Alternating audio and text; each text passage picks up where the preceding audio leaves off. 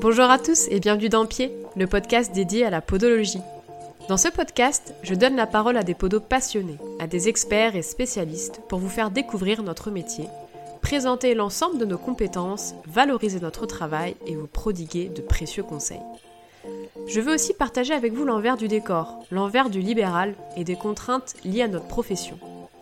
Le principe est simple. Un épisode aborde un thème, présenté et discuté par un expert en la matière. J'espère vous aider, piquer votre curiosité, vous donner envie de nous découvrir, mais aussi vous donner envie de prendre soin de vous. Si vous avez aimé ce podcast, et pour l'aider à se développer, n'hésitez pas à partager, liker et commenter. Très bonne écoute Aujourd'hui, nous allons aborder un sujet dont on entend beaucoup parler dans le milieu médical. Le modèle biopsychosocial. Sur le papier, ce sujet est sexy.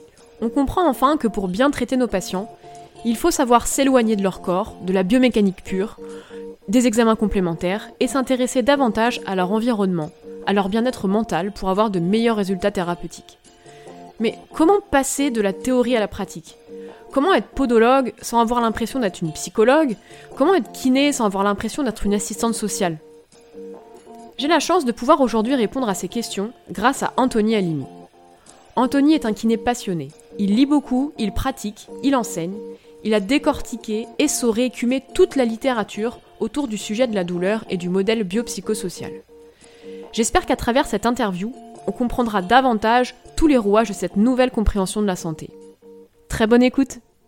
Bah merci Anthony d'avoir accepté cette interview.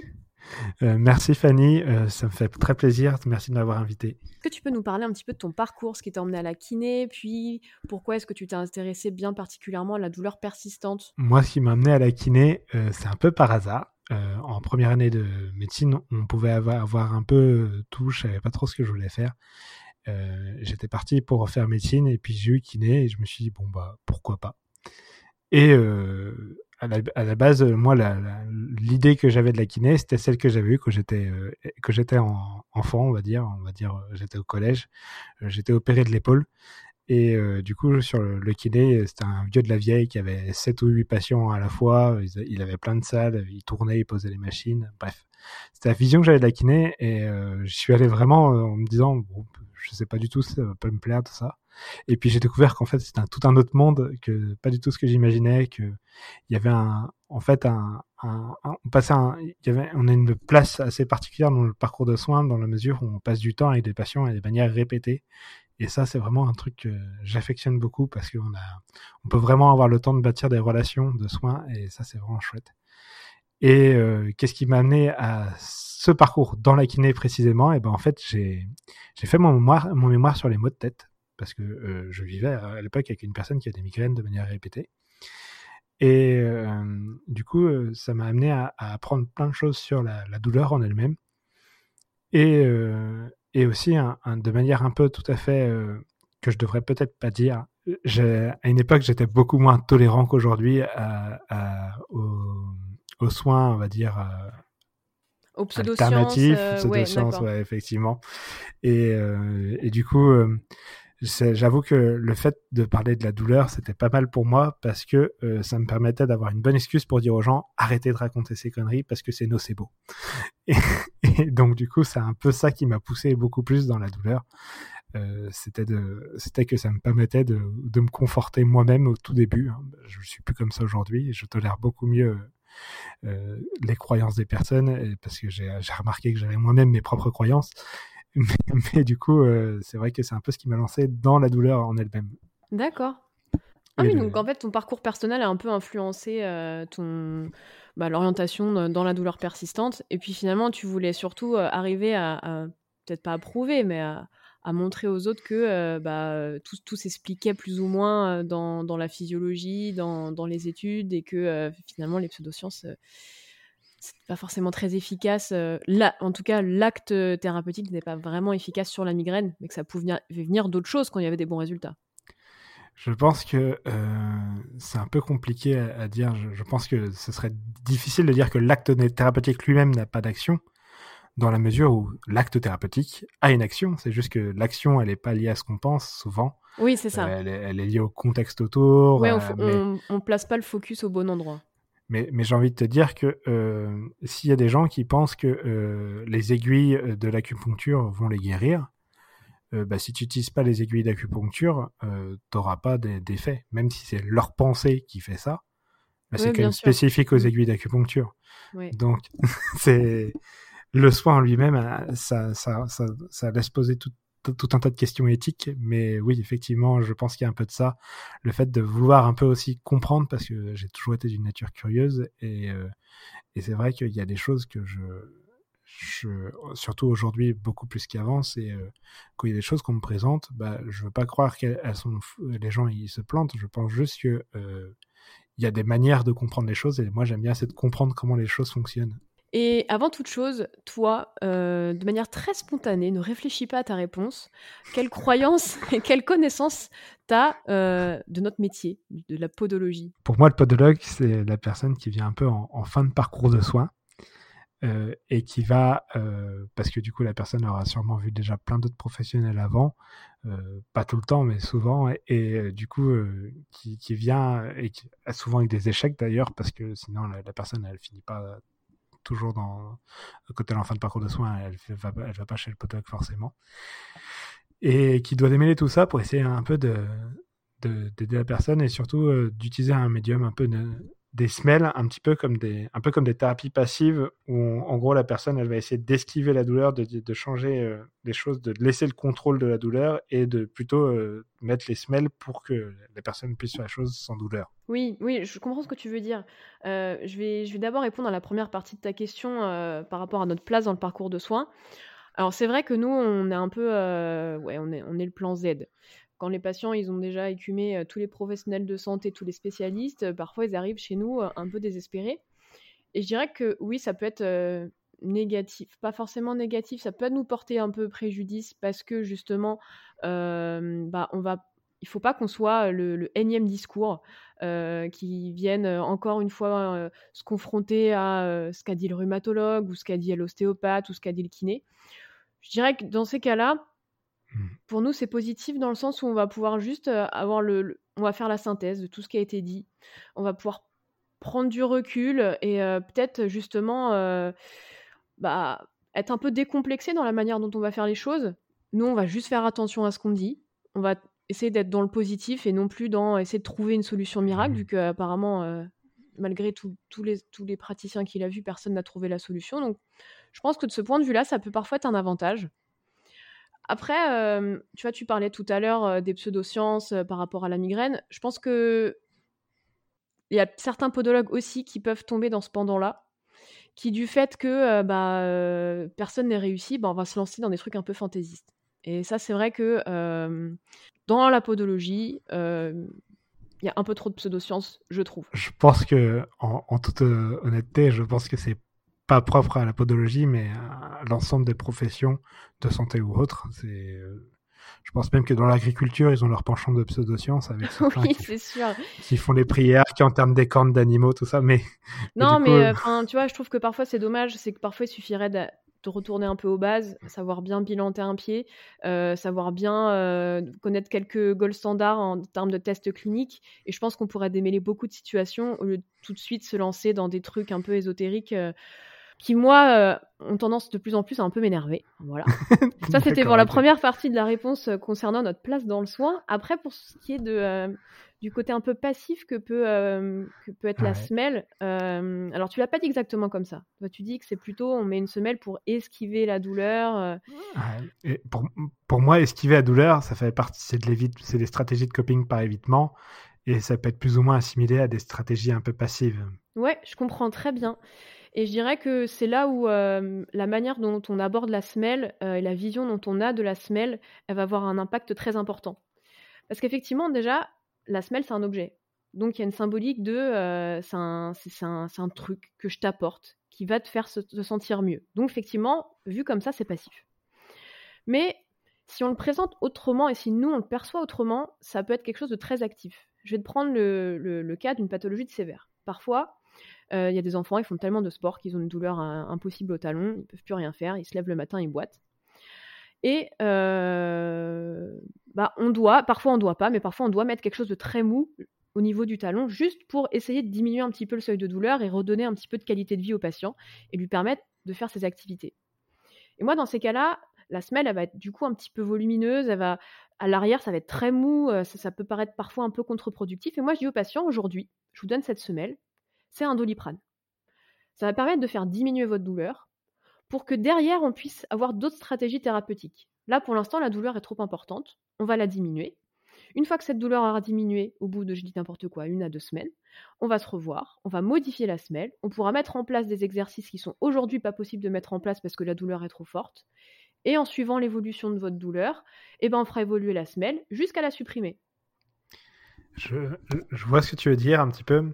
Et là, après, on, entre dans la conception de qu'est-ce qui est un soin passif et de qu'est-ce qui n'est pas un soin passif, dans la, dans la mesure où, euh, bah, par exemple, euh, il n'y a pas de définition officielle de passif ou pas passif, donc c'est vrai que c'est un peu, un un peu ridicule d'utiliser ces termes-là.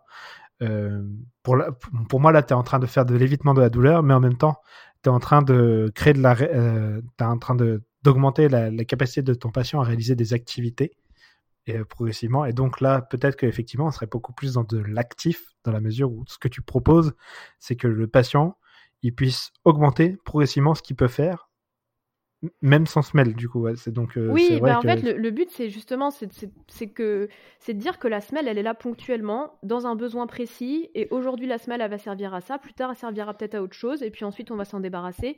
Mais qu'en fait la semelle c'est pas le traitement. C'est pas genre mets ma semelle t'inquiète ça va aller mieux. Et alors après ça dépend aussi de la part j'imagine du patient qu'il a. Donc ça dépend de si lui-même il est acteur de comment est-ce qu'on modifie la semelle euh, de, il donne des feedbacks sur comment modifier la semelle, je pense que le, soin serait beaucoup plus actif ou, pas, euh, ou moins. Enfin bref, de toute manière, c'est non, non, mais, non, mais c'est clair, tu vois, j'ai un, un collègue qui systématiquement fait aussi participer le patient au choix des matériaux. Il va lui mettre des matériaux sous le pied, va lui dire eh ben, est-ce que vous vous sentez mieux quand je vous mets ça ou quand je vous mets ça Et ça, du coup, je trouve que c'est passif parce que le patient, il est vraiment intégré même jusqu'à la fabrication de la semelle. Et ça, tu vois, je trouve ça intéressant. Tu veux dire actif, tu veux dire? Euh, oui, j'ai dit quoi? T'as dit que c'était passif. Ouais, bah actif du coup. D'accord. Le vieux lapsus.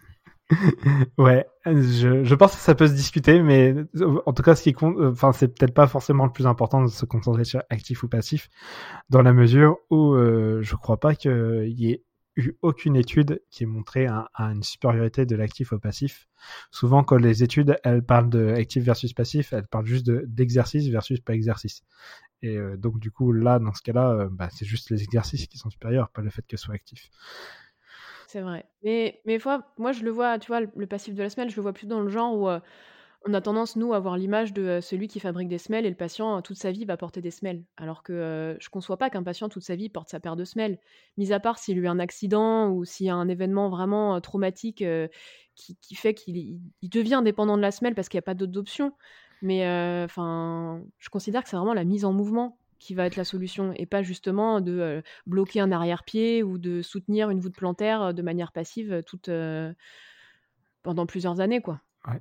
Donc toi, pour toi, si je comprends bien, la semelle c'est un c'est un truc temporaire, un peu comme qu'on pourrait mettre une attelle, c'est ça?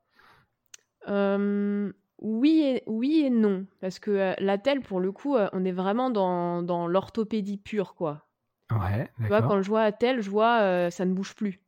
Alors que ah. euh, au niveau des semelles, nous on cherche pas forcément. Alors je dis, dans certains cas, je dis n'importe quoi, une grosse tendinopathie du tibial postérieur avec un aviculaire hyper douloureux. Peut-être qu'en premier abord, on va essayer de limiter le plus possible la pronation du pied, juste un peu comme dans le sévère et la mousse, pour limiter la douleur, descendre le seuil de douleur pour que le patient puisse passer à autre chose et faire de l'actif.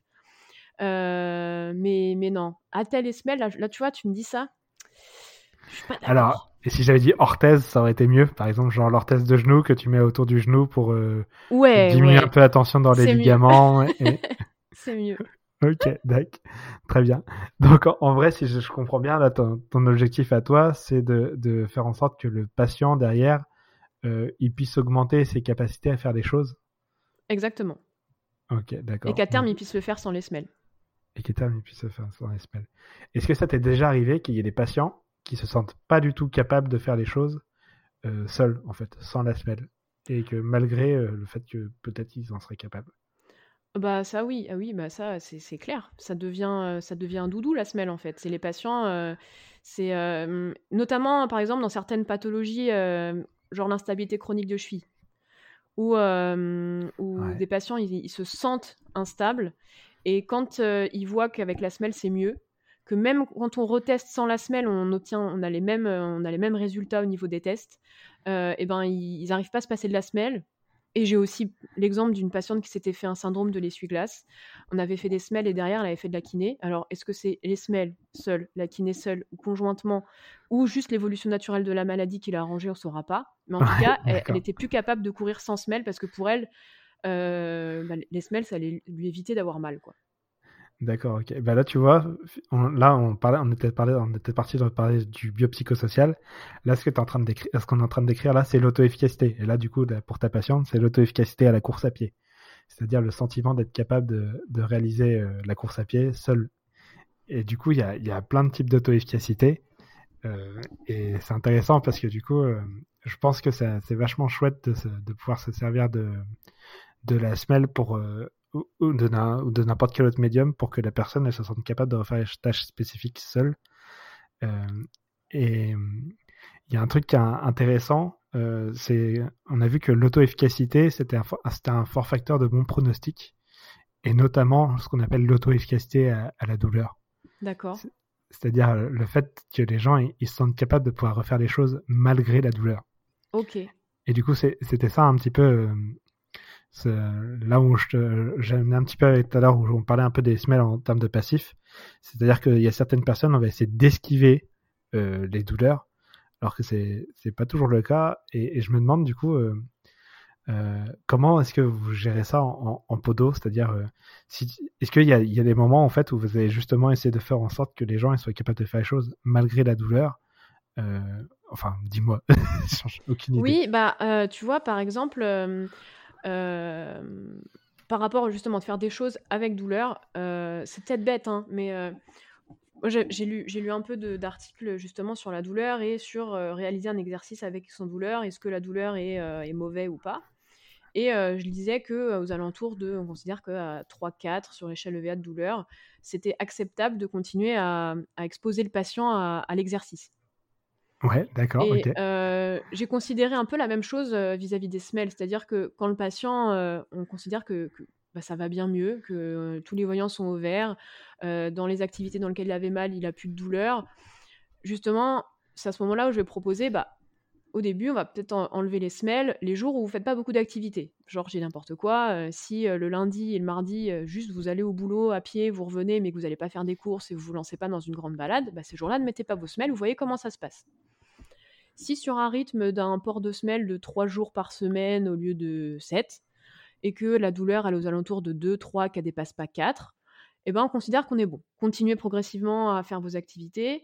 Euh, et si vraiment il y a des moments où la, douleur recommence, bah, reportez la semelle un tout petit peu plus, mais dans des activités spécifiques, quand vous augmentez vraiment la contrainte. Pour moi, c'est un peu comme de l'exposition graduelle, tu vois.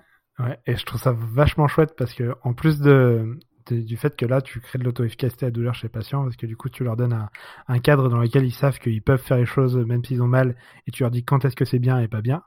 En même temps, là, tu es en train de, es en train de leur euh, peut-être changer leur croyance de peur évitement. Je sais pas si tu vois ce que c'est. Si, je vois très bien. C'est un peu comme ce patient qui euh, va plus faire de rando parce qu'il a peur de se, tordre, de se tordre les chevilles. Ouais, c'est ça. C'est en fait euh, souvent c'est confondu avec la kinésiophobie parce que en fait ça fait tous les ça c'est tous les c'est des trucs en rapport avec la peur du mouvement et de la peur de la douleur. Mais euh, donc les croyances de peur évitement c'est le fait de penser que en, gros on est plus fragile que des gens de notre âge et que en fait la douleur ça veut dire qu'il y a une blessure. Et, et du coup euh, là et que en fait même que l'activité physique est dangereuse donc là, en fait, euh, bah, quand tu leur dis, bah voilà, faut faire l'activité, et justement pour que ça fasse un, peu mal et euh, ça va vous rendre plus costaud et tout ça, euh, on va pouvoir diminuer petit à petit. Et bah là, tu es en train carrément de changer les croyances de pervitement. Et ça, c'est bien parce que, alors, c'est pas aussi costaud en termes de, science que que, par, exemple l'auto-efficacité à douleur, mais on a quand même vu que c'était en, en lien avec l'incapacité des patients. Et c'était un facteur de pronostic des lombalgies. D'accord. Le fait d'éviter de, faire certaines activités. Ouais. Ok. Ouais, Et effectivement. c'est quoi, euh, justement, euh, tu vois, moi, au départ, je pensais que la kinésiophobie, c'était ça, c'était la peur évitement. C'est quoi la différence entre les deux? Alors, c'est facile. La kinésiophobie, c'est une phobie. Et les croyances de peur évitement sont des croyances. D'accord, ok. Oui, D'accord. la kinésiophobie, c'est le fait d'avoir une peur irrationnelle, excessive et invalidante du mouvement. Donc, euh, c'est quelqu'un qui va dire, bah, euh, j'ai une patiente, elle avait une cicatrice au niveau, de, euh, au niveau du cou parce qu'elle avait une thyroïdectomie. Et elle était, elle était étudiante en pharmacie, donc elle savait que sa cicatrice allait pas se rouvrir. Mais elle disait, je sais que ça va pas se rouvrir, mais j'ose pas mettre la tête en arrière parce que j'ai l'impression que ça, c'est comme si ça pouvait se rouvrir. Donc elle avait vraiment une, une phobie, donc c'était irrationnel. Elle savait que c'était pas comme ça. Et excessif parce que du coup elle pouvait pas du tout mettre la tête en arrière, c'était même invalidant. Donc, euh, donc là, on est vraiment à la kinésiophobie. C'est comme le patient qui a mal au dos et qui va, qui pense que si jamais elle ramasse son stylo sans plier les genoux, euh, sa hernie discale, elle va exploser. C'est, une peur excessive, irrationnelle et Alors que invalidante. peur évitement, euh, il évite de faire une, une- un, un mouvement, mais il en a pas, enfin, il en est capable. Alors, hein, quand on parle de peur évitement, on parle plutôt des, croyances de peur évitement ou du modèle de peur évitement. C'est un peu différent. Euh, quand on parle des croyances de peur évitement, ça va être vraiment ce que les gens croient. Comme je t'ai dit tout à l'heure, c'est le fait de penser qu'on a la douleur, ça veut dire que c'est une blessure. Euh, c'est le fait de, euh, c'est le fait de penser que son corps est fragile, tout ça. Et ça va engendrer de l'évitement. Parce que du coup, si tu penses que à chaque fois que t'as mal, ça veut dire que t'es en train de te, de te déchirer les ligaments, bah tu vas éviter de, de faire des trucs qui font mal. Oui, oui, non, c'est clair, ça paraît évident. Et, et, et, donc, et donc, du coup, après, ça, ça, ça, ça fait passer au modèle de peur évitement où, du coup, les gens, ils vont éviter euh, la, dou- la douleur et donc, du coup, ils, ils vont entretenir une certaine peur parce que vu qu'ils évitent, ils peuvent jamais faire l'expérience que ça va bien. Oui, d'accord. Oui, oui, c'est ça. Ils peuvent jamais se reconfronter à la situation dans laquelle ils ont eu mal et donc, euh, bah, ils pensent que ce, ce mouvement-là, ils le bannissent à jamais en fait, pour pas se, pas s'exposer potentiellement à la douleur. Imagine quelqu'un qui a mal au dos et qui a, qui, a, qui a peur de se pencher en avant. La personne, elle se penche jamais en avant, du coup, parce qu'elle a mal à chaque fois qu'elle se penche en avant. Et ben, elle peut jamais faire l'expérience que si elle se penche de manière répétée, bah, ça diminue, ou alors que ça reste pareil, mais que du coup, elle peut le faire. Donc, du coup, la personne, elle peut plus jamais se pencher en avant de sa vie. C'est invalidant. Mais c'est, et c'est des choses qui cliniquement se, euh, peuvent euh, se, pas se coter, mais se mesurer? La kinésiophobie, peur évitement? Alors, cliniquement, ouais, ça peut. C'est-à-dire que euh, tu as des scores qui existent. Euh, tu, moi, j'utilise pas trop parce que je suis pas un grand grand fan parce que j'étais allé chez le coiffeur une fois et euh, je raconte ma vie, attention. Euh, et du coup, j'a- j'arrive, je m'assois au shampoing, la coiffeuse, elle m'amène, elle m'amène un questionnaire et du coup, j'ai trouvé ça tellement horrible. De... En fait, elle me met un questionnaire, je savais pas pourquoi elle me donnait le questionnaire. J'avais l'impression qu'elle voulait me vendre des trucs euh, et je comprenais, je, com- je comprenais pas du tout et je savais pas quoi remplir. Il y a des questions, j'étais pas sûr. Et du coup, je me suis dit, ok, bah moi j'aime pas trop faire ça, je ferai pas trop ça avec les patients. Ça correspond avec un, kiné qui racontait euh, Chris Walsford, un kiné spécialisé dans les cervicales, qu'il avait trouvé un, il, il se pentait qu'il était super bon pour les douleurs, et donc du coup il a donné plein de questionnaires aux patients pour vraiment trouver le problème. Il était fier de lui, et puis un jour le patient il, il revient pas, alors il lui envoie un mail parce qu'il était un peu euh, anxieux. Il dit mais pourquoi vous venez pas? Il dit le patient disait bah je me suis senti submergé par tous les questionnaires que vous m'avez donné quoi. Ah oui, ouais. Puis imaginons qu'il y en ait un qui ait la phobie euh, scolaire euh, ou la phobie des QCM euh, parce qu'il a raté tous ses concours d'entrée aux grandes écoles. Je peux comprendre que le questionnaire, ça lui fasse un peu flipper. Donc toujours, exactement. Et toujours est-il que donc il existe des questionnaires. Le, problème c'est qu'aucun questionnaire n'évalue la kinésiophobie parce que il y a le questionnaire de croyance de peur évitement, le FABQ, qui n'évalue pas les croyances de peur évitement. Bravo. non, en fait, il y a des analyses qui ont été faites. Et on a vu que ça, ça évaluerait plutôt le fait que les gens ils pensent pouvoir s'améliorer ou pas. Donc c'est les, les, attentes.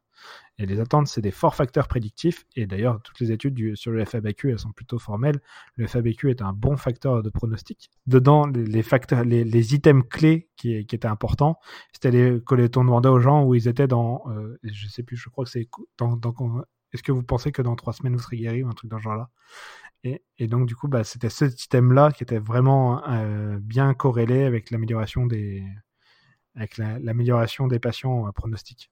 D'accord. Donc en fait, on peut en posant des questions savoir quel patient va s'aggraver, mais est-ce qu'on peut faire quelque chose pour qu'il s'aggrave pas Si on sait que si on voit sur le questionnaire que ça va pas le faire? Pour l'instant, je crois pas, parce qu'en fait, euh, on est, on en fait, ça s'appelle de la stratification des soins, et il y a eu des études qui ont été menées, toujours chez les patients qui ont mal au dos, parce que bah, c'est un grand, c'est un grand coup dans la société.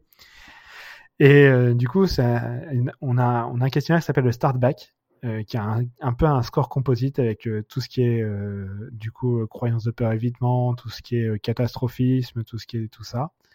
Et, et du coup, on a vu que c'était plutôt pas mal pour essayer à prédire qui allait avoir des lombalgies qui guérissent toutes seules, donc les lombalgies aiguës, ou qui allait avoir des lombalgies chroniques.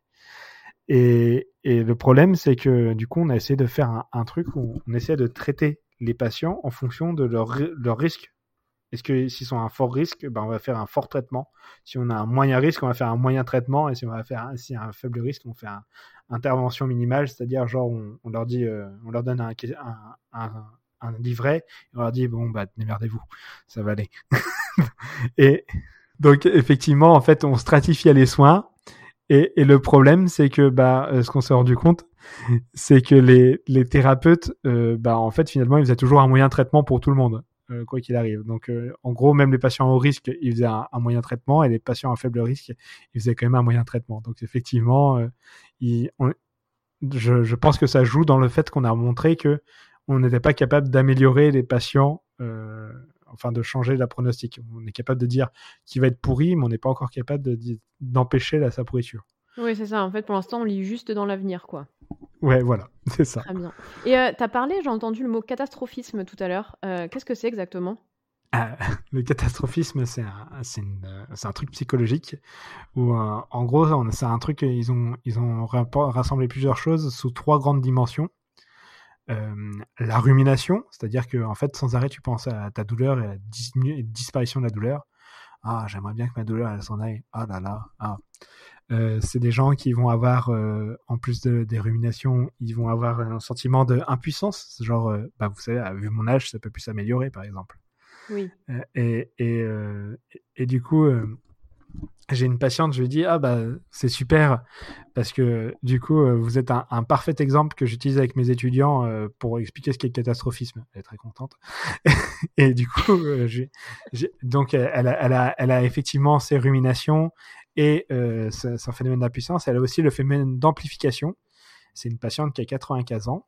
Et donc, du coup, euh, il y a des jours où elle marche mieux que d'autres et des jours où elle marche moins bien. Et les jours où elle marche moins bien, elle dit oh, Je suis bientôt en fauteuil roulant.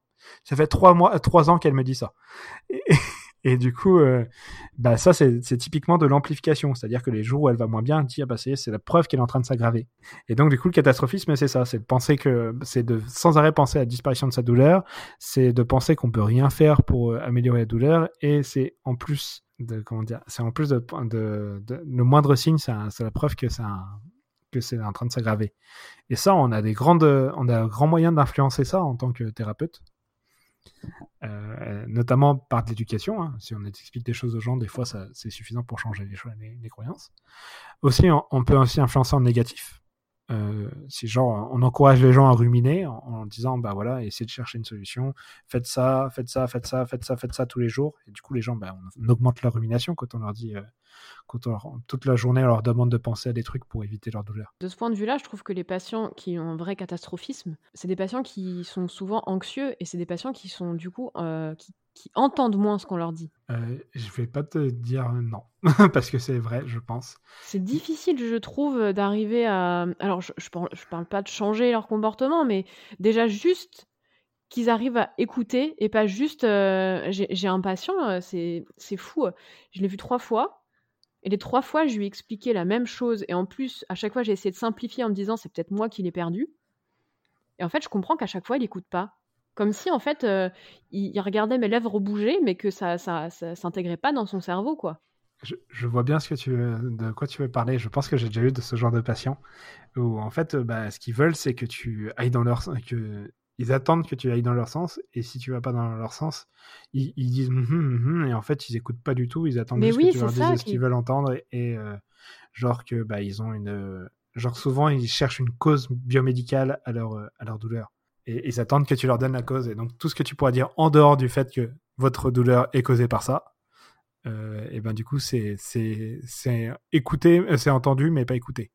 Oui, c'est ça, c'est entendu, mais pas écouté. Mais c'est très, très, très perturbant et c'est enfin, moi, j'ai un sentiment d'échec à chaque fois qu'il repart parce que je sais qu'en fait, il va continuer à faire le tour des médecins et le tour de de des de de tous les professionnels de santé. Il va essorer tout le monde et puis essorer son portefeuille juste parce qu'il a pas la capacité d'écoute. Et attends et comment et alors du coup, si tu devais changer quelque chose dans ta manière de pratiquer pour ça, qu'est-ce que tu changerais? J'essaierais d'intégrer la famille peut-être. Intégrer la famille? Ouais. Genre, euh, genre tu demandes à la personne Ah, tiens, euh, ramenez-vous avec euh, votre femme et puis on va discuter tous ensemble pour qu'on trouve une solution à trois Je sais pas. J'avoue que c'est. Ouais, je, je sais pas. Dans ces moments-là, je me sens tellement impuissante qu'en fait, quand il repart, ça m'embête. Puis ensuite, bah voilà, j'ai le reste de ma journée qui déroule. Heureusement que je pense pas à lui toute la journée, mais. Mais oui, il y a quelque chose qui manque. Bah, là, tu me dis qu'il il écoute pas. Bah, du coup, faut pas lui parler. Faut lui poser des questions, je pense. Et donc, du coup, je pense que là, ce serait un, parfait candidat au questionnement socratique. Euh, donc, le questionnement socratique, c'est une, une, technique de questionnement qui a été utilisée, qui a été inventée par euh, Socrate, il me semble, ou peut-être même Platon. Qui, en gros, en fait, l'idée, c'est de poser des questions pour obliger les personnes à, à, reconceptualiser les choses. Et, oui, dans tout euh, motivationnel, quoi. En fait, c'est poser des poser, rebondir que en posant des questions ouvertes pour qu'il reformule, reformule, reformule, pour que le cheminement vienne de lui, quoi. Ouais, alors du coup, c'est pas de l'entretien motivationnel, c'est du questionnement socratique. oui, bon, appelle ça comme tu veux, mais c'est la même chose. Bah, en fait, toutes les approches de communication ont des outils similaires. Après, c'est peut-être, euh, c'est très compliqué de faire des distinctions. Mais effectivement, oui, euh, l'entretien motivationnel utilise des mécaniques similaires. Et l'avantage de l'entretien motivationnel, c'est qu'ils ont très bien décrit ce qu'ils faisaient. Et ils ont, mis des mots sur chaque technique, tout ça ce qui rend les choses, faciles à conceptualiser, à comprendre et à diffuser. Euh, et du coup, dans le questionnement socratique, bah, par contre, tu vas vraiment interroger les gens sur leurs croyances. Comment vous êtes arrivé à croire ça? Tu vas même parfois leur demander de noter leurs croyances de 0 à 100%. Genre, euh, ah ouais, donc euh, là, vous pensez, vous pensez que là, votre douleur, là, elle est liée, à, elle est liée à votre, je sais pas, à votre hernie discale, par exemple, ou à votre ligament qui est rompu. Ok, d'accord, très bien. De 0 à 100%, vous pensez que c'est à combien ça? Ah, 100%. Ah ouais, d'accord, c'est énorme. Il y a d'autres choses comme ça que vous êtes sûr à 100% dans la vie? Non. Ah d'accord. Donc, euh, qu'est-ce qui fait que là, vous êtes sûr à 100% Ok. Il y a vraiment même pas un petit doute? Si, peut-être un petit peu, genre 5%. Ok. Donc, dans ces 5% là, qu'est-ce que vous pensez qu'il pourrait y avoir d'autres comme hypothèse qui pourraient expliquer vos douleurs? Quels autres facteurs pourraient jouer? Et là, comme ça, tu déroules et c'est à toi de poser des questions pour. Là, je, te le fais en accéléré. Mais du coup, euh, en vrai, là, j'ai beaucoup parlé, mais en vrai, le patient, il parle beaucoup plus que moi. Genre, sur, euh, je m'étais enregistré avec une patiente où on faisait ça. Euh, sur 22 minutes d'enregistrement, j'ai dû parler en tout deux minutes. Et... Ah ouais, mais tu parles en morse alors, c'est pas possible. bah oui, mais en fait, tu poses la question et la personne, elle déroule, elle déroule, elle déroule. Et là, tu, tu reformules ce qu'elle vient de te dire. Et après avoir déroulé, déroulé, déroulé, déroulé, et ben là, tu peux dire, ah bah oui, vous voyez ça, ça, ça. Et à la fin, donc la personne, au début, elle me disait que, euh, par exemple, elle avait ses douleurs dans son genou, c'était lié au fait qu'elle était trop grosse. Euh, qu'elle, euh, en fait, elle a pris du poids. Et puis après, à la fin, on, avait déterminé que ensemble que euh, fallait qu'elle fasse plus d'activité physique, que euh, elle, avait de la peur du mouvement, que peut-être que sa nutrition ça pouvait jouer, peut-être aussi qu'on avait aussi déterminé qu'en plus de son arthrose, bah, euh, il y avait plein, euh, il y avait il y a le fait qu'elle avait des troubles thyroïdiens. Enfin bref, on avait, on avait, sorti au fur et à mesure. Ça permis même de balayer euh, tous les tous, tous, les antécédents médicaux. Parfois, les patients oublient de te renseigner. Ou ouais, ça permet vraiment de rentrer au cœur du patient, quoi. C'est ça. Et, donc, du coup, euh, les questions pour, quelqu'un qui n'arrive pas à écouter, bah, du coup, je pense que la personne est plus capable de s'écouter elle-même. Et je dis pas que j'y arriverai avec tout le monde, parce que du coup, j'ai plein d'exemples de pratique clinique où j'échoue. Mais peut-être que c'est un truc à essayer chez les gens qui, comme tu, tu penses, sont pas capables d'écouter. Et donc, depuis le départ, on a parlé de catastrophisme, de la kinésiophobie, de la peur évitement. Tout ça, c'est quoi? L'auto-efficacité. Euh, aussi, bien sûr, en premier. Aussi, aussi, ouais. Euh, ça, alors si tu devais, si tu devais faire ça, on, on, appelle souvent ça des drapeaux jaunes. Ok. Euh je, je, pense que c'était un peu le but de ta question. Euh, les, drapeaux jaunes, c'est souvent des trucs qu'on utilise pour, catégoriser les gens. On, utilise plusieurs couleurs de drapeaux. On utilise les, les, drapeaux rouges pour dire bah, ces patients-là, ils sont pas pour moi, ils, ont besoin d'un autre traitement en priorité avant moi. Et les drapeaux jaunes, ça veut dire qu'il y a plein de facteurs qu'il faut s'occuper pour limiter les risques de chronicité. C'est une manière de, catégoriser le soin pour euh, de créer un cadre, un cadre biopsychosocial. D'accord. Mais parce que du coup, les drapeaux jaunes, nous, euh, les thérapeutes, je parle thérapeutes, genre les, les, les, les, les paramédicaux, les kinés, les podos, euh, on, a on peut jouer sur ces facteurs. Bah clairement. Euh, d'ailleurs, j'ai même il y a même pas mal, il y a même des études qui semblent indiquer que une partie des effets des exercices thérapeutiques, pour du coup moi j'utilise beaucoup ça dans ma, dans ma pratique, ils sont liés au changement dans le catastrophisme. C'est-à-dire qu'en gros, quand tu fais faire des exercices aux gens, bah par exemple, tu vas avoir des gens qui vont avoir moins mal après avoir fait les exercices. Et je sais pas si tu te souviens dans le catastrophisme, il y avait de l'impuissance. Oui. Euh, c'est-à-dire les gens, je suis pas capable de m'améliorer. Bah, quand tu leur fais faire des exercices, juste après les exercices, souvent ils ont une diminution des douleurs. Et ben ça diminue leur impuissance. Et donc du coup tu diminues le catastrophisme. Et on a vu que quand tu faisais faire des exercices aux gens, et ben tu diminues le catastrophisme et que cette diminution de catastrophisme était corrélée à la diminution de l'incapacité. C'est-à-dire que statistiquement tu pouvais tracer une relation directe entre les deux. L'incapacité, juste pour être clair, hein, c'est genre quelqu'un qui a mal au dos, qui, est pas, a du mal et qui arrive pas à mettre ses chaussettes parce qu'il a mal au dos, c'est l'incapacité. Oui, oui, oui. Donc si tu diminues l'incapacité, en plus tu le remets en mouvement. Donc si tu le remets en mouvement, il y a moins de peur d'évitement. En fait, c'est une, une, oui, c'est une cascade quoi. Ouais, un, cercle vertueux peut-être, ouais. Oui, oui. Mais, mais ouais, effectivement, et, du coup, euh, on... nous, en, tant que thérapeute, il faut pas renvoyer les gens chez un psychologue dès qu'il y a des facteurs psychologiques parce qu'il y a des facteurs psychologiques, euh, genre euh, la peur du mouvement, c'est jamais un psychologue qui va traiter ça. C'est un, quelqu'un qui fait bouger les gens. C'est un podologue, c'est un kiné, c'est un ostéopathe. C'est nous qui traitons les peurs du mouvement. Oui, oui, c'est clair. Oui, non, non c'est hyper intéressant parce qu'effectivement, parfois, c'est la, question se pose. Moi, je suis face à un patient, je me dis, mais à quel moment là, je suis podologue ou je suis psy ou je suis euh, où je suis tout au, je, sais pas, je suis la copine ou je suis la confidente. Enfin, parfois, euh, on ne sait plus euh, vraiment euh, qui on est face à notre patient. Moi, moi, dans la mesure où on reste dans notre champ de compétences et dans nos outils thérapeutiques, moi, ça me, me semble pas, pas, incompatible, tu vois. Genre, évidemment, tu vas pas traiter une dépression euh, en tant que thérapeute. Euh, Mais là, on est plus dans les drapeaux jaunes, du coup, on est dans les drapeaux orange. Drapeau orange, on est d'accord, ok. euh, alors, si tu veux qu'on reste dans les drapeaux jaunes, euh, je pense qu'il y, y, a un drapeau jaune dont on n'a pas parlé, c'est l'inflexibilité psychologique. D'accord. En gros, c'est tu, tu, vois, la, la, la, le catastrophisme, il y a trois grandes dimensions. Bah, dans l'inflexibilité psychologique, t'en as six. Donc, je vais pas toutes les faire. Euh, mais l'idée c'est que en fait euh, les gens ils ont une conception d'eux, ils s'écartent un peu de leur de leurs règles, de leurs valeurs morales, une conception assez euh, rigide d'eux-mêmes. Donc ils sont psychorigides, ils sont inflexibles psychologiquement et donc du coup qui font que bah ça peut les handicaper dans leur vie et et tout ça. Bah je pense que là clairement, même si on a des petits tips nous en tant que kiné, bah, c'est pas notre boulot à nous, c'est renvoyer directement les gens vers un psychologue qui fait des, thérapies spécifiques pour diminuer l'inflexibilité psychologique. D'accord. Donc en fait, pour toi, l'inflexibilité psychologique, quand elle est euh, trop marquée, c'est plus un drapeau jaune, ça peut devenir euh, presque drapeau orange euh, psychopathologique, et là, on réoriente. Non, pour moi, c'est un, alors, je, je, je, veux dire, le drapeau jaune, c'est pas forcément un truc qu'il euh, y a que nous qui pouvons traiter, euh, qui, qui, devons traiter. Pour moi, même si le psychologue peut améliorer, oui. ce n'est pas un drapeau orange, parce que du coup, ça rentre pas dans le cadre du drapeau orange. Ce n'est pas une pathologie psychiatrique. Oui, d'accord. C'est un, un, une manière de penser qui peut être en un, qui peut s'opposer à l'amélioration du patient. On a vu que par exemple l'inflexibilité psychologique quand tu l'améliorais, tu améliorais la fonction des patients, encore une fois, tu diminuais leur incapacité. Donc ce serait dommage, tu vois. C'est genre des gens qui acceptent pas du tout la douleur. Et ben du coup, euh, ça, ça veut dire qu'ils sont dans l'évitement expérientiel. Euh, bah, c'est, de l'inflexibilité psychologique. Et en ah ouais, temps, ça, on, en voit, on, en voit, on en voit très très souvent. Et d'ailleurs, un des trucs qui, qui, peut, qui aide parfois des patients, moi je me souviens que j'ai une patiente qui avait, qui avait des douleurs partout, de la fibromyalgie, euh, qui a beaucoup changé, c'est que bah là, ce que vous me dites un petit peu, c'est que là, en gros, vous essayez de diminuer vos douleurs, vos sensations douloureuses.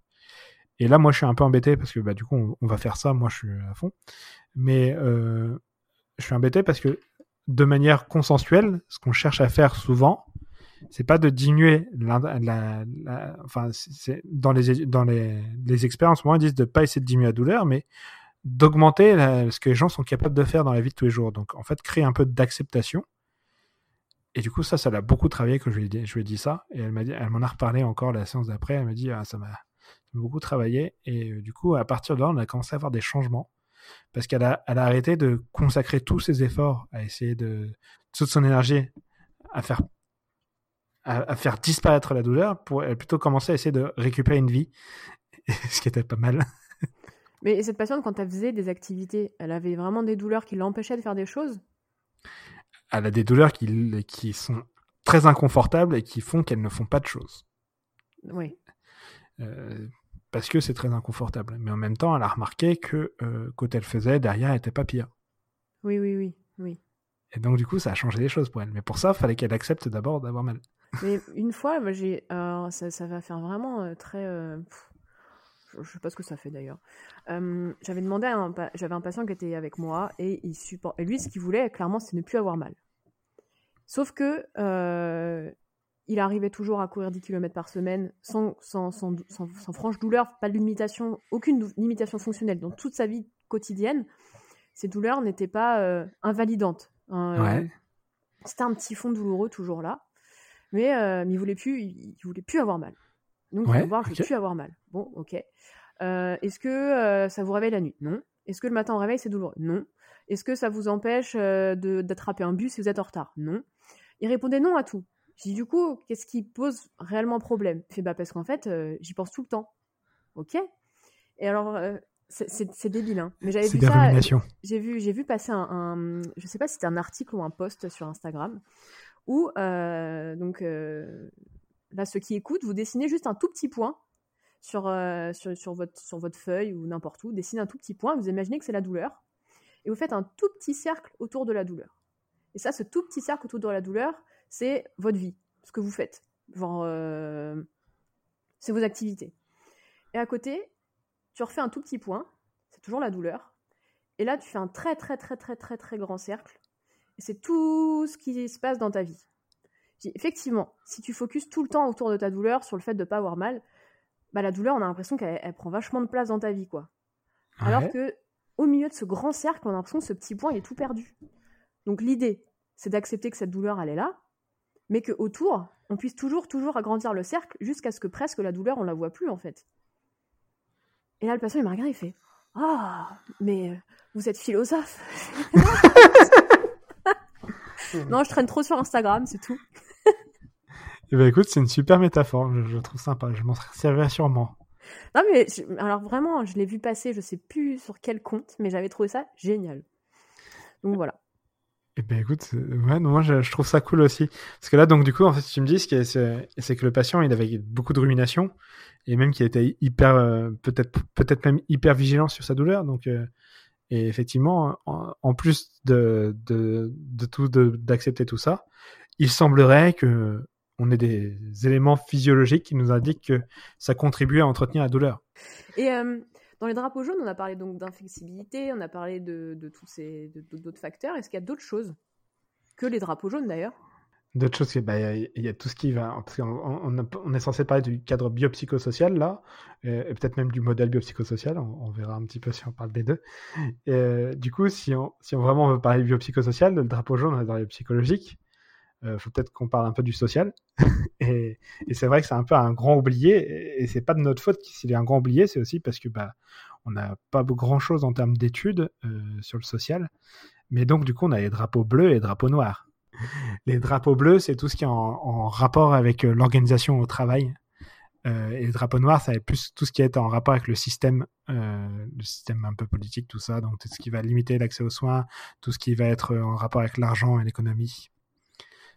Et donc le, les drapeaux bleus, ça va plutôt être tout ce qui va être le fait de, de bah, par exemple, l'employeur qui qui laisse pas faire de pause aux, aux patients, ce genre de choses. Enfin bref, les couleurs c'est pas important. Ce qui, est, important de savoir, c'est donc que euh, du coup effectivement, euh, il y a des facteurs qui seront euh, probablement très importants dans la vie des patients. C'est-à-dire que t'as beau être le, meilleur patient du monde, Euh, T'as beau avoir toutes les, meilleures stratégies psychologiques du monde pour pouvoir gérer ta douleur, l'accepter, tout ce que tu veux. T'as beau avoir euh, euh, une batterie, euh, être super balèze dans l'activité physique. Bah, si par exemple tu as euh, juste trois heures de sommeil par nuit parce que bah, tu dois t'occuper d'un enfant en bas âge, tu as trois heures de route pour aller à ton travail et, aller revenir de ton travail, et qu'en plus de ça, tu fais des horaires qui sont bien coupés dans ta journée, et ben effectivement, à un moment, tu vas, tu être arrivé à ta saturation, à tes limites. Et donc, même si tu as tous les drapeaux jaunes qui sont checkés, qui sont corrects, tout ça, bah, tu peux quand même être handicapé. Oui, en fait, c'est bien de le savoir pour aussi prendre du recul par rapport à ta place, toi, dans l'action que tu peux avoir sur, ton patient. Et puis aussi comprendre que tous ces facteurs, enfin, je sais pas si j'ai une bêtise, est-ce que tous ces facteurs sont une interconnexion entre guillemets? Bah, eh, clairement. Alors, du coup, euh, je, vais, je vais même te dire, euh, du coup, là, on, part, on, là, on sépare depuis tout à l'heure, on sépare facteur biologique, facteur psychologique, facteur social. Et donc, ça, c'est un cadre biopsychosocial. C'est-à-dire que tu, tu segmentes un peu tout pour pouvoir savoir quoi t'occuper. C'est très pratique. Genre, par exemple, tu as un patient qui a des troubles sociaux parce qu'il n'a pas d'argent et donc, du coup, bah, il peut rien faire de sa vie, il peut pas aller au sport ou tout ça. Bah, ça peut être bien de, de, de voir une assistante sociale pour aider la personne à régler ses problèmes d'argent. Genre, euh, si la personne ne peut pas manger, ça peut être pas mal, tu vois. Ah, je dis une assistante ou un assistant social. ok. Euh, et euh, en, par contre, euh, du coup, effectivement, ça c'est le cadre biopsychosocial, mais il y a aussi le modèle biopsychosocial qui est un peu différent dans la mesure où, alors c'est mon interprétation personnelle des choses, mais l'idée du modèle biopsychosocial, c'est que chaque problème peut être vu dans trois grandes dimensions. C'est-à-dire que euh, tu peux avoir une méga inflammation, c'est ton truc biologique, qui, va, qui va faire que bah, tu vas peut-être être très focalisé sur ta douleur à ce moment, euh, sur la douleur, ou euh, justement avoir de la douleur, euh, restreindre, euh, ne pas avoir confiance dans le fait de bouger, tout ça. Et là, ça va être la psychologie qui va peut-être aussi t'empêcher d'aller sortir et voir des, des, gens. Et donc, du coup, là, tu vas avoir un, un retentissement social ou d'aller à ton travail. Et donc, chaque facteur biologique, psychologique et social sont, enfin c'est indissociable. Hein, c'est indissociable parce que chaque euh, facteur il s'inscrit dans les trois dimensions. Oui, ok. Si, si tu as, si as des troubles thyroïdiens, tu vas avoir des troubles de l'humeur, donc euh, des troubles psychologiques, et ça peut avoir un retentissement social. Si tu un retentissement social, si tu es isolé socialement, tu vas avoir plus d'inflammation, plus de douleur et, euh, et peut-être d'autres retentissements psychologiques, tu vois. Non, mais c'est non, c'est très intéressant et, et quelle distinction du coup tu fais entre le modèle biopsychosocial et le cadre biopsychosocial? Le cadre, c'est toi l'intervention, euh, ton intervention dans un des, dans une des dimensions? Un cadre, un cadre, c'est pour cadrer. Oui. Un cadre, c'est pour cadrer. Donc c'est ta manière de ranger les choses. D'accord. Euh, tu peux ranger en biologique, psychologique, social, comme ça tu sais quoi faire. Tiens, ce patient a cette inflammation-là, bah, ça, peut être, ça peut peut-être être bien de lui faire de l'activité physique en, en, à haute intensité pour diminuer l'inflammation, ou alors justement de lui faire prescrire des, des corticoïdes ou une infiltration. Oui, d'accord. Ça, ça c'est biologique, ok, on s'occupe du biologique comme ça. C'est le triage en fait. C'est un petit peu, c'est ta manière de cadrer pour savoir quoi faire. Tu, tu ranges, tu catégorises, tout ça. Et le modèle, c'est ta manière de comprendre. un modèle, c'est pour comprendre les choses. Euh, Entre la théorie et la pratique. Ouais, tu, en gros, en gros, le modèle, c'est ce qui te permet de, de concevoir la, maladie. Et si tu conçois la maladie que comme, euh, bah oui, mais il y a une cause à sa douleur, sans parler de son social, de son psychologique, de son social, et ben là, t'es pas vraiment dans un cas, dans un, dans un modèle biopsychosocial. Je vais, je vais te poser une question. Euh, est-ce que tu penses, toi, dis-moi, hein, que si tu dis que le patient euh, il a soit euh, des, une douleur nociceptive, euh, c'est-à-dire qu'il a une fracture ou j'en sais rien, ou une inflammation, ou une douleur neuropathique, soit une douleur liée à la sensibilisation centrale, est-ce que tu penses que tu es dans un modèle biopsychosocial? Bah là, en fait, on, discute que en termes biomédicaux. Il y a des personnes qui vont te dire, et je sais que ça, arrive, hein, les facteurs psychologiques, les drapeaux jaunes, c'est important que quand on est dans une douleur qui est liée à de la sensibilisation centrale. Là, du coup, effectivement, il y a des gens qui vont dire, euh, bah oui, euh, bah du coup, euh, soit il a, il reste encore, c'est toujours la même vieille conception, soit c'est psychologique, sauf que maintenant on a, on a rebrandé ça en, en, sensibilisation centrale, soit c'est soit c'est physique, et, et du coup, bah là, on n'est pas dans un modèle biopsychosocial. Même si tu as un cadre biopsychosocial, c'est-à-dire que tu vas effectivement t'occuper des facteurs psychologiques, mais seulement quand tu penses que la douleur, elle est psychologique, tu vois. Tu vois, dans, dans, le principe du biomédical, ça veut dire qu'on cherche quoi qu'il arrive une cause. C'est-à-dire que euh, il a une douleur, euh, une sensibilisation centrale parce que il y a une cause psychologique. Tu vois, c'est qu'on est, on est encore dans, euh, on, conçoit encore de manière biomédicale. C'est qu'on se dit que finalement, ça vient de quelque chose. C'est pas que c'est un ensemble. C'est exactement ça. C'est une histoire de cause. Alors pour reformuler un petit peu, je trouve que c'est vachement bien que tu t'en parles. Je dirais que même plus que ça, c'est dur. Bah lui, il a, il a une douleur, elle est liée. Sa cause, c'est de la sensibilisation centrale. Bon, juste petit, euh, petit euh, rappel, euh, la sensibilisation centrale, pour l'instant, n'est pas une cause avérée de douleur, même si on en parle un peu partout. Voilà. Bref, j'ai fini pour cette parenthèse. Ça va, elle était brève la parenthèse. Donc juste, les gens, les gens ils disent soit il a un problème physique, soit soit c'est de la sensibilisation centrale sa cause de douleur. Et donc, du coup, effectivement, elle est toujours dans la, la recherche de la cause. Oui, mais c'est ça, oui. En fait, ça veut dire qu'on reste quand même cantonné à ce truc du biomédical où il faut, qu'il y ait une origine bien particulière. Ouais, c'est ça. Ok. Est-ce que tu penses que le cadre, donc euh, nous en tant que praticiens, le cadre biopsychosocial, il est suffisamment, euh, il est suffisant, il est, il est suffisamment complet? Oh là, euh, je ne saurais pas répondre à ta question. Est-ce que non, je pense pas que ce soit complet dans la mesure où il y a plein de choses qu'on ne sait pas encore. euh... Ouais, mais même dans notre manière de catégoriser les patients, tu vois.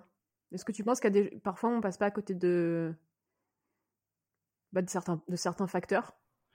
Alors, euh, si je pense, mais sans parler de cadre complet, c'est que bah, c'est tellement vaste. Euh, en, en, imaginant qu'on connaisse tous les facteurs qui, qui, existent, qui sont impliqués dans les douleurs chez la plupart des gens, faut encore réussir à tous les évaluer.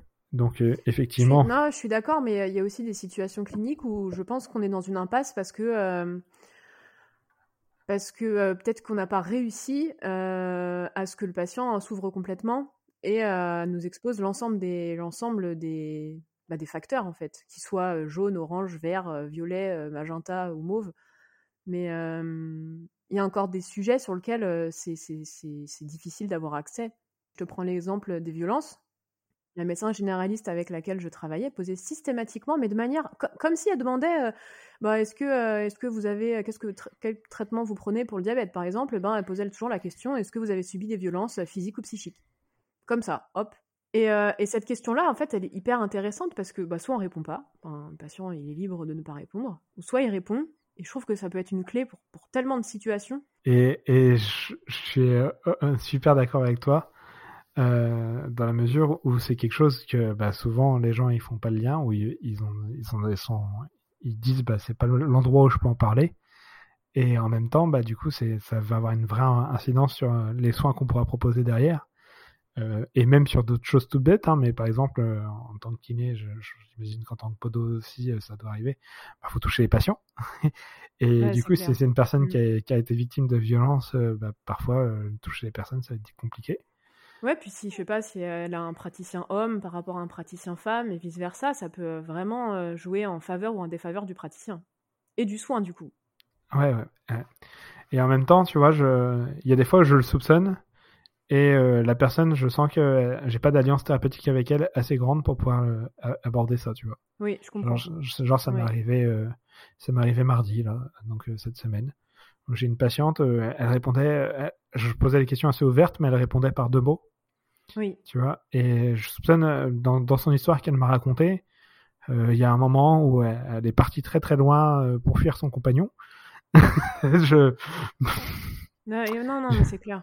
Mm. je, je, soupçonne qu'il y a eu des, des, problèmes, mais en même temps, bah, tu vois, je, je, si je lui pose la question, je pense que j'aurais pas eu l'information que je voulais et j'aurais mis en danger le reste du soin. Et donc, euh, c'est toujours quelque chose de compliqué, mais je pense qu'on on a plus à gagner à poser qu'à ne pas la poser. Et... Ah, mais euh, c'est certain. Euh, J'ai pas encore trouvé moi la manière euh, la plus judicieuse possible de, la, de, de, ouais, de poser cette question-là, mais j'ai trois situations cliniques où euh, vraiment, euh, moi, ça m'a sorti du, pas d'une impasse, mais euh, que autant pour le patient que pour moi, ça a été très bénéfique. j'ai l'exemple parfait, c'était pas plus loin que la semaine dernière. J'ai une patiente qui vient me voir. La patiente me dit, bah, bah voilà, cette cheville, elle me gêne. Le matin, quand je me lève, il y a des jours je la sens, il y a des jours je la sens pas. Et en fait, comme elle me l'exposait, j'avais l'impression quand elle disait sentir, c'était de la douleur. Il y a des matins, bah, je sens ma cheville, elle me gêne, et d'autres, je la sens pas. Et en fait, la, fois je la revois pour lui rendre ses semelles, je refais un petit point avec elle. Je comprends qu'en fait, sentir, c'était vraiment sentir sa cheville. C'est-à-dire qu'elle avait aucune sensation au niveau de la cheville, comme si son pied était mort. Et je lui dis, mais attendez, quand vous me dites sentir, c'est de la douleur ou c'est de la sensation? Elle dit, ah non, mais comme si mon pied n'existait pas. Je me attendez, mais là, ça n'a plus rien à voir, en fait. Et, euh, euh, et, je dis, c'est quand même fou parce que euh, à tous les tests cliniques, il n'y avait rien qui ressortait. Elle avait une sensibilité, il y avait de la force musculaire, il n'y a pas une grosse différence gauche-droite. Il n'y avait rien qui ressortait qui me faisait, enfin, qui aurait pu faire penser à une atteinte neuro vraiment grave, quoi. Et là, elle me dit non, mais en fait, euh, depuis que euh, j'ai de nouveau des souvenirs de mon enfance, euh, j'ai un gros syndrome post-traumatique hein, qui est traité depuis deux ans. je suis suivie en psy, en, psychiatrie, en psychologie. je fais beaucoup de, je fais, je fais beaucoup de séances d'art thérapie et surtout de conscience corporelle parce qu'en fait, il y a beaucoup de parties de mon corps dont j'ai plus conscience. Et là, je suis là, non mais, oh, mais en fait, heureusement qu'elle me dit ça. ouais, bah oui, clairement.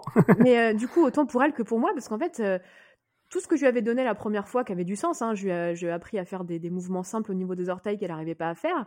Elle était là, mais c'est super. Euh, euh, parce que la deuxième fois, je pose toujours la question est-ce que vous arrivez à faire les exercices? Est-ce que euh, c'est facile pour vous de le faire? Est-ce que vous avez réussi à le faire tous les jours? Elle me dit ah oui, je m'entraîne, ça va un petit peu mieux. J'en ai parlé à ma thérapeute. À votre thérapeute Oui, parce que comme j'ai pas beaucoup de conscience corporelle, c'est là qu'elle me parle de son syndrome post-traumatique. Je dis bah, vous voyez, c'est super, on va dans la bonne direction et je trouve que ça avait beaucoup de sens dans la prise en charge, mais si j'avais, si, on n'était pas revenu là-dessus, mais je serais passé à côté d'un truc de fou, quoi.